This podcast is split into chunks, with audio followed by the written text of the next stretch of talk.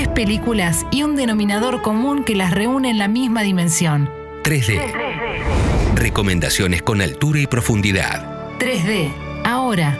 En Congo Visión.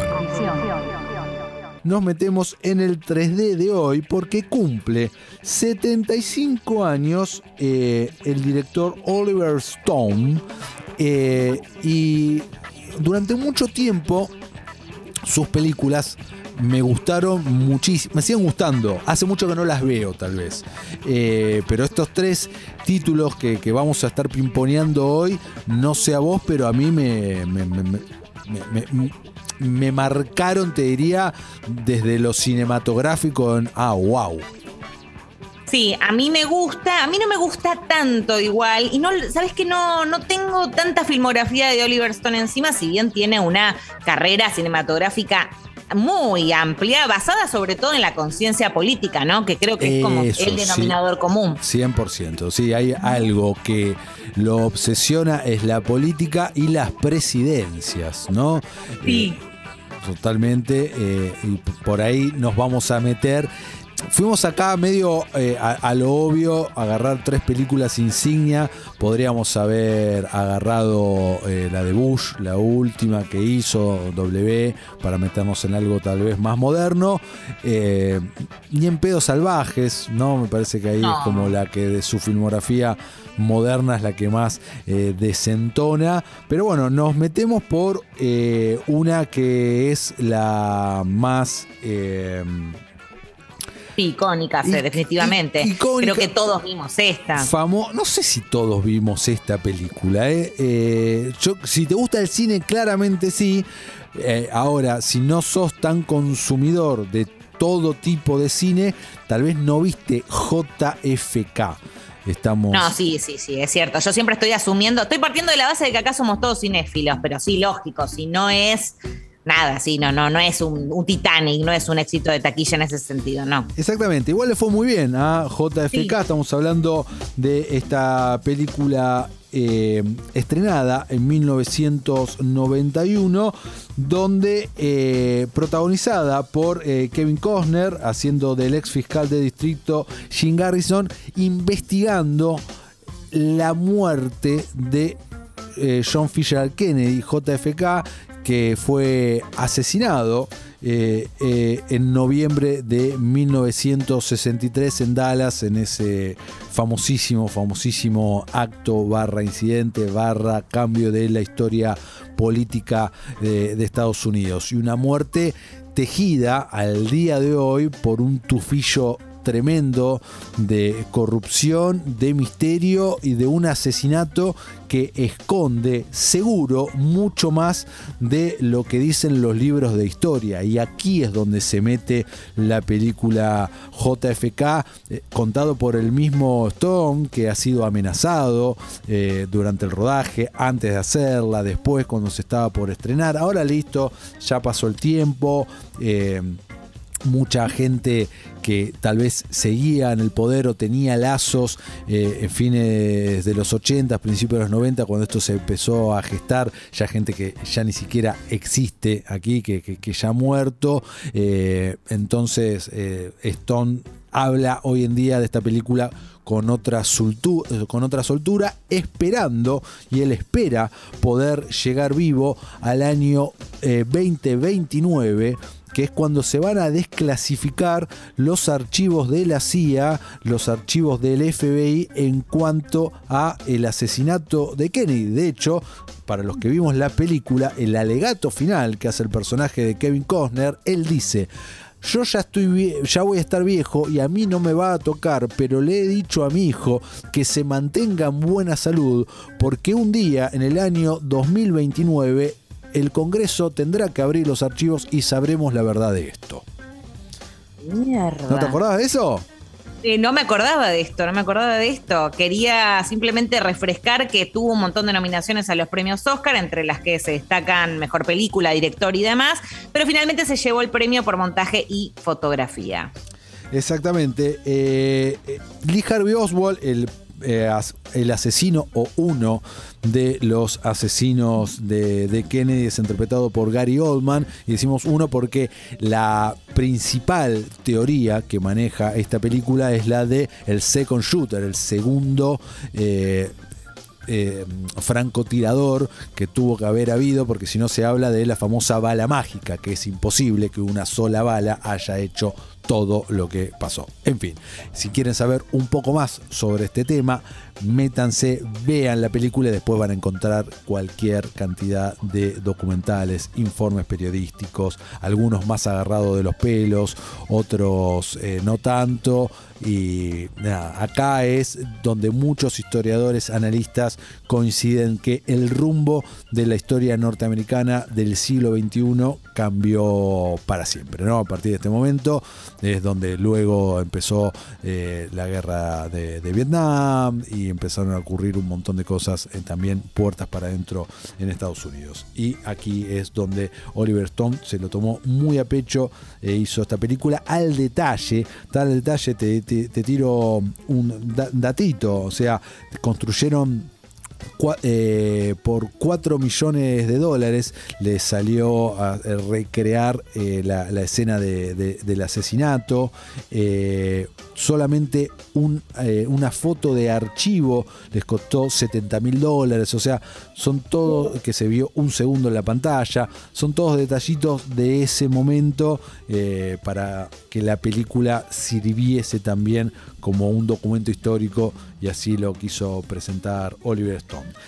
Seguimos, Lu, con eh, Natural Born Killers o Asesinos por Naturaleza, como se conoció aquí a esta película de 1994, protagonizada por Woody Harrelson, Juliette Lewis, Robert Downey Jr., y eh, Tommy Lee Jones con un guion original, pero luego reescrito, pero el original era del mismísimo Quentin Tarantino. ¿Recordás esta película de esta pareja de prófugos que le empiezan a sentir un gustito a los asesinatos y empiezan a matar y recontramatar y recontra re rematar? Sí, tiene una impronta, te iba a decir, muy tarantinesca. Este, no recordaba que había sido un guion original de, de Quentin, así que todo el- tiene más sentido. Claro, exacto. El, el- el que se filmó no es de él, pero el guion original en el cual se reescribió, sí, es de, es de Quentin. Y sí, es, es, es la más tarantinesca, sin duda, de todas las películas de Stone. De hecho, es la que está filmada diferente. Si vos la ves, tiene filtros de televisión, eh, eh, Y emula. los efectos especiales también. Sí, sí, em- emula a, a- a los hitos de la tele de ese momento porque mucha está narrado como si fuese un programa especial de televisión, ¿no? Y cómo siguen las aventuras de, de esta pareja. Esta la vi tarde yo, est- est- esta peli, eh, no sé, la vi a mis 20 recuerdo, y como que era una, uh, no, cómo es que nunca vi esta y la vi, me acuerdo que me gustó muchísimo, pero no la vi tantas veces, la debo haber visto esa vez y alguna vez más, como si vi eh, JFK o la que vamos a hablar ahora, no sé vos qué onda. Total, yo la, la verdad la vi una sola vez, Mirá. la vi en el contexto de la facultad, que vos no me las contás esas, pero contámela, ¿cuál es? No, vale las- igual, las vale cuento igual como- porque verla la vi. Sí, sí, las cuento como que las viste, pero te resto un punto porque no es de motu propio.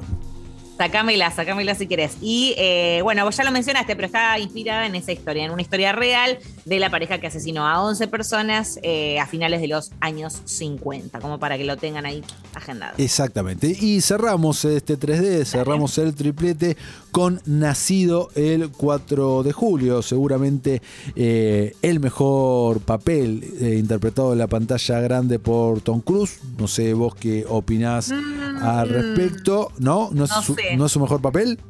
No sé, no lo tengo tan claro. A mí me gusta mucho más en Ma- creo que Magnolia, para mí. Magnolia, es su puede, bueno, ser, eh, puede ser. Magnolia también está Vale, bien. ahí va. Sí, puede ser, puede ser que Magnolia esté mejor. Bueno, esta es la película por la cual Stone se lleva finalmente su estatuilla eh, como mejor director, pero es de esos casos que hoy en día es más común, pero que ahí era típico que eh, director y película no ganaron. O sea, mejor película de ese año fue eh, Driving Miss Daisy o Conduciendo a Miss Daisy y me- esa- mejor director se lo llevó eh, Oliver Stone por Nacido el 4 de julio. ¿Qué te pasa con Driving Miss Daisy? ¿No te gusta?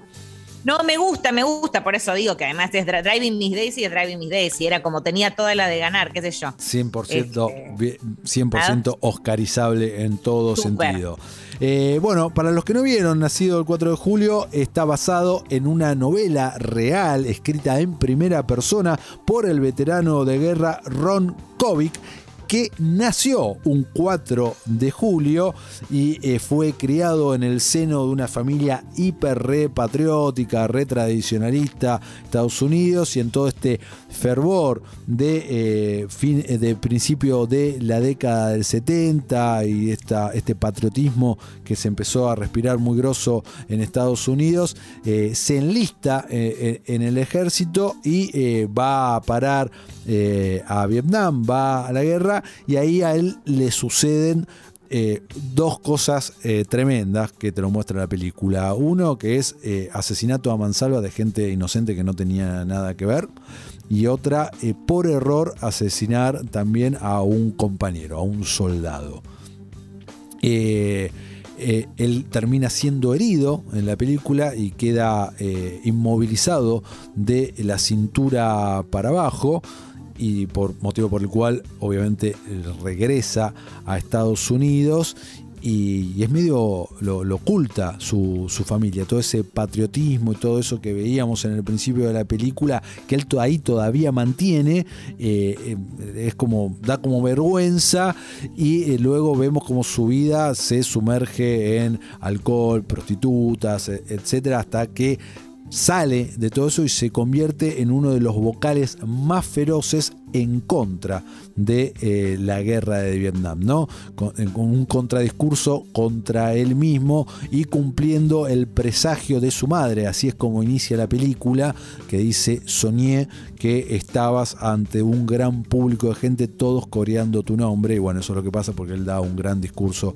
ante un montón de gente y lo estaban coreando, pero por otros motivos. Una película que es bastante dura y que desnudó eh, en un momento a la sociedad norteamericana que tienen la guerra de Vietnam como el muerto en el placar, ¿no? Porque es la guerra que perdieron ellos eh, y que no están acostumbrados en ese sentido. Tuvieron muchísimas bajas, eh, mucha, mucha gente murió, una guerra totalmente, eh, esto es lo que plantea la película, totalmente al pedo, que no tenía sentido, que era eh, simplemente por esta, eh, era la expresión bélica de la Guerra Fría, en lo que era la lucha contra el comunismo, pero no era más que eso, que el Vietcong fue una también un- eh, una contraofensiva en ese sentido, pero que Vietnam no tenía nada que ver, bueno, etcétera. Ya nos metemos ahí muy técnicos y so- eh, históricos hablando de la peli. A mí me gusta bastante este tema, pero eh, está muy bien retratada.